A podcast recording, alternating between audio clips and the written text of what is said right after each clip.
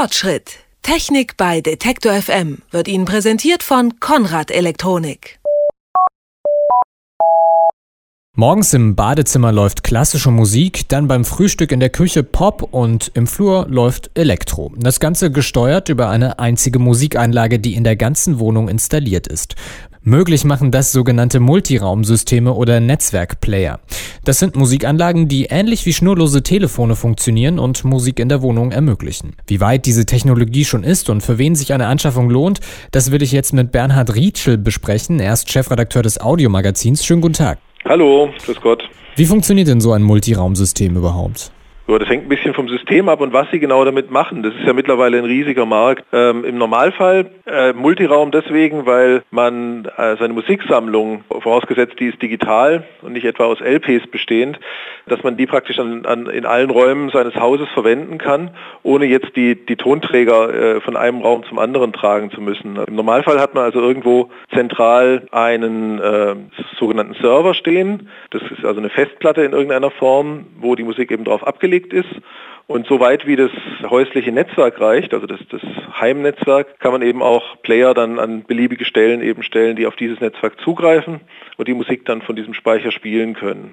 Das funktioniert via WLAN oder wie sieht das aus? Die meisten von diesen Systemen funktionieren auch mit WLAN. Wir empfehlen immer für den Fall, dass so ein Produkt ortsfest steht, äh, empfehlen wir, sofern es möglich ist, trotzdem ein Netzwerkkabel zu nehmen. Die meisten von diesen Geräten haben auch beide Möglichkeiten. Das Netzwerkkabel hat den Vorteil, dass es das WLAN, was man für alle möglichen anderen Sachen sowieso braucht, beispielsweise um diese Geräte dann zu steuern, frei hält und es ist einfach stabiler. Das ist einfach unsere Erfahrung. Was kann denn mit so einem Netzwerkplayer alles abgespielt werden?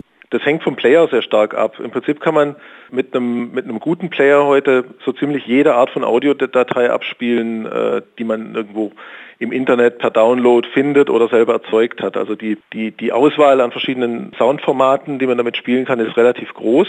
Das Einzige, was bei diesen Spielern fast nie oder eigentlich generell nie wiedergebbar ist, sind kopiergeschützte äh, Audiodateien. Die alten iTunes-Downloads, die haben noch so einen Kopierschutz die laufen tatsächlich nur auf dem Rechner, mit dem man es runtergeladen hat und nicht auf einem externen Netzwerkspieler. Aber alles, was man heute praktisch sich kaufen kann, entweder als, als Pay-Download oder was man selber erzeugen kann, indem man äh, seine CDs rippt, äh, das kann man damit auch abspielen. Wie kompliziert ist denn die Installation eines solchen Netzwerks und wie weit kann man das dann auch ausbauen? Also das Netzwerk selber muss ja vorhanden sein. Äh, da hängt es im Prinzip, die meisten Haushalte haben ein Netzwerk. In dem Moment, wo man DSL hat, hat man irgendwo auch einen, einen Router stehen, der nicht nur das WLAN äh, anbietet, sondern auch das gesamte Netzwerk verwaltet. Das heißt, wenn man äh, so weit schon ist, dann ist das Hinzufügen eines Netzwerkspielers eigentlich relativ einfach. Die sind fast immer so konfiguriert, dass wenn ich die aus der Packung hole und ans Netz anschließe, dass die sich dann von selbst nach WLANs Ausschau halten oder eben nach, äh, nach einem Netzwerk. Wenn ich ein Netzwerkkabel einstecke, ist es sogar noch einfacher. Und dass die sich dann über ihr eigenes Display normalerweise sehr schnell mit ein oder zwei Bestätigungsklicks und eventuell halt einem WLAN-Passwort, wenn man es am WLAN betreiben will, in das WLAN integrieren lassen. Die Frage ist dann, es hängt dann hängt sehr stark vom Player ab, woher der seine Musik beziehen soll. Weil es gibt ja neben dem lokalen Datenserver, also zunehmend auch den Trend, dass man darauf ganz verzichtet und seine Musik über einen Streamingdienst bezieht. Napster, Spotify, Wimp und so weiter gibt es ganz viele mittlerweile.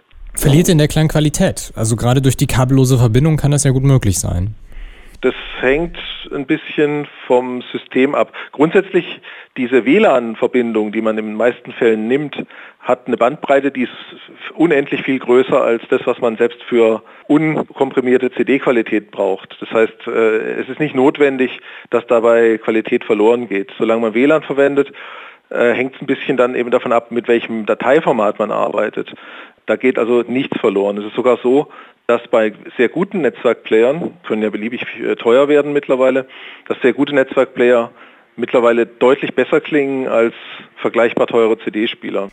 Sonos und Raumfeld sind ja derzeit die Platzhirschen auf dem Markt. Für welche Nutzer eignet sich denn welches Produkt? Ich habe mit beiden schon sehr, sehr viel gespielt. Äh, ich würde im Prinzip beide eigentlich, würde ich jederzeit auch einem guten Freund empfehlen. Die sind beide sehr leicht in Betrieb zu nehmen, sehr komfortabel und haben sehr viele Möglichkeiten, haben sehr viele integrierte Musikdienste. Sonos ist wahrscheinlich das noch einfacher in Betrieb zu nehmende, läuft sehr stabil und sehr, sehr zuverlässig. Das kann man aber wie gesagt, heute von Raumfeld genauso sagen. Die sind halt später auf den Markt gekommen. Es hat nach oben ein bisschen mehr Qualität. Also das heißt, die einzelnen Geräte, die es in so einem Raumfeldsystem gibt zur Auswahl, die sind ähm, ein bisschen hochwertiger, was den Klang anbetrifft. Beim Sonos ist sozusagen ist die größte, also das größte Sonos-System, was man inklusive Lautsprechern eben kaufen kann, wären zwei Play 5 beispielsweise und eventuell ein Subwoofer dazu. Bei Raumfeld gibt es sogar ein paar ausgewachsene Standboxen, die praktisch selber Raumfeld-Player sind, wo man dann also nichts als diese beiden Boxen braucht, äh, um eine komplette Anlage im Wohnzimmer zu haben. Und äh, das klingt vielleicht noch ein Tick besser. Gibt es denn da noch Nischenanbieter?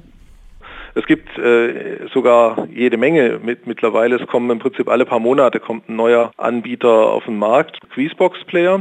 Die haben sich jetzt umbenannt in Logitech UE Smart Radio beispielsweise. Was es noch gibt als echte High-End-Nische ist Simple Audio. Das sieht ein bisschen aus wie Sonos, nur ist es schwarz statt weiß und ist aus Aluminium statt aus Plastik, ist also vom Material ein bisschen hochwertiger und ist im Gegensatz zu Sonos fähig, auch ähm, Dateien mit höherer Auflösung als CD wiederzugeben. Auch sonst ist Simple Audio, was die, was die, was die Technik, die A-Wandler-Technik und, und, und so weiter anbetrifft, im Prinzip noch mehr HiFi, noch äh, fast schon High-End eigentlich und kostet in etwa das Doppelte wie Sonos, 700 Euro. Ist also ein Tick teurer, aber klingt deutlich besser. Für wen lohnt es sich denn da Geld zu investieren in so einen Netzwerkplayer? Also ich finde das lohnt sich für jeden. Ich habe ich hab damit berufsbedingt letztlich angefangen, weil äh, vor ja, sieben Jahren vielleicht. Und ich finde es eine absolut grandiose Art, Musik zu hören. Und es, es, macht einen auf einen Schlag auch frei von, von irgendwelchen Formatbeschränkungen. Also wenn man einen CD-Spieler hat, konnte man halt nur CDs drin abspielen. Und bei diesen äh, Netzwerkplayern kann man jede, fast jedes existierende Dateiformat abspielen und wenn es eins ist, was nicht abspielbar ist, kann man es umwandeln in eins, was man abspielen kann. Das heißt, man hat mit einem Schlag einen riesenhaften globalen Zugriff auf unendlich viel Musik. Es, es, es ist zwar einerseits die, dieser Umgang mit Musikdateien war ja ein, ein, ein Punkt, wo die Musikindustrie große Angst hatte, aber ich glaube, dass man einfach schneller und tiefer in die Musik einsteigen kann, wenn man diese große Auswahl, diese schnelle, direkte Verfügbarkeit hat. Und dass das auf die Dauer auch der Musikindustrie gut tun wird. Sogenannte Multiraumsysteme ermöglichen es in unterschiedlichen Räumen der Wohnung verschiedene Musik zu hören und sie zentral zu steuern. Darüber habe ich mit dem Chefredakteur des Audiomagazins Bernhard Rietschel gesprochen. Vielen Dank für das Gespräch. Danke. Fortschritt. Technik bei Detektor FM wird Ihnen präsentiert von Konrad Elektronik.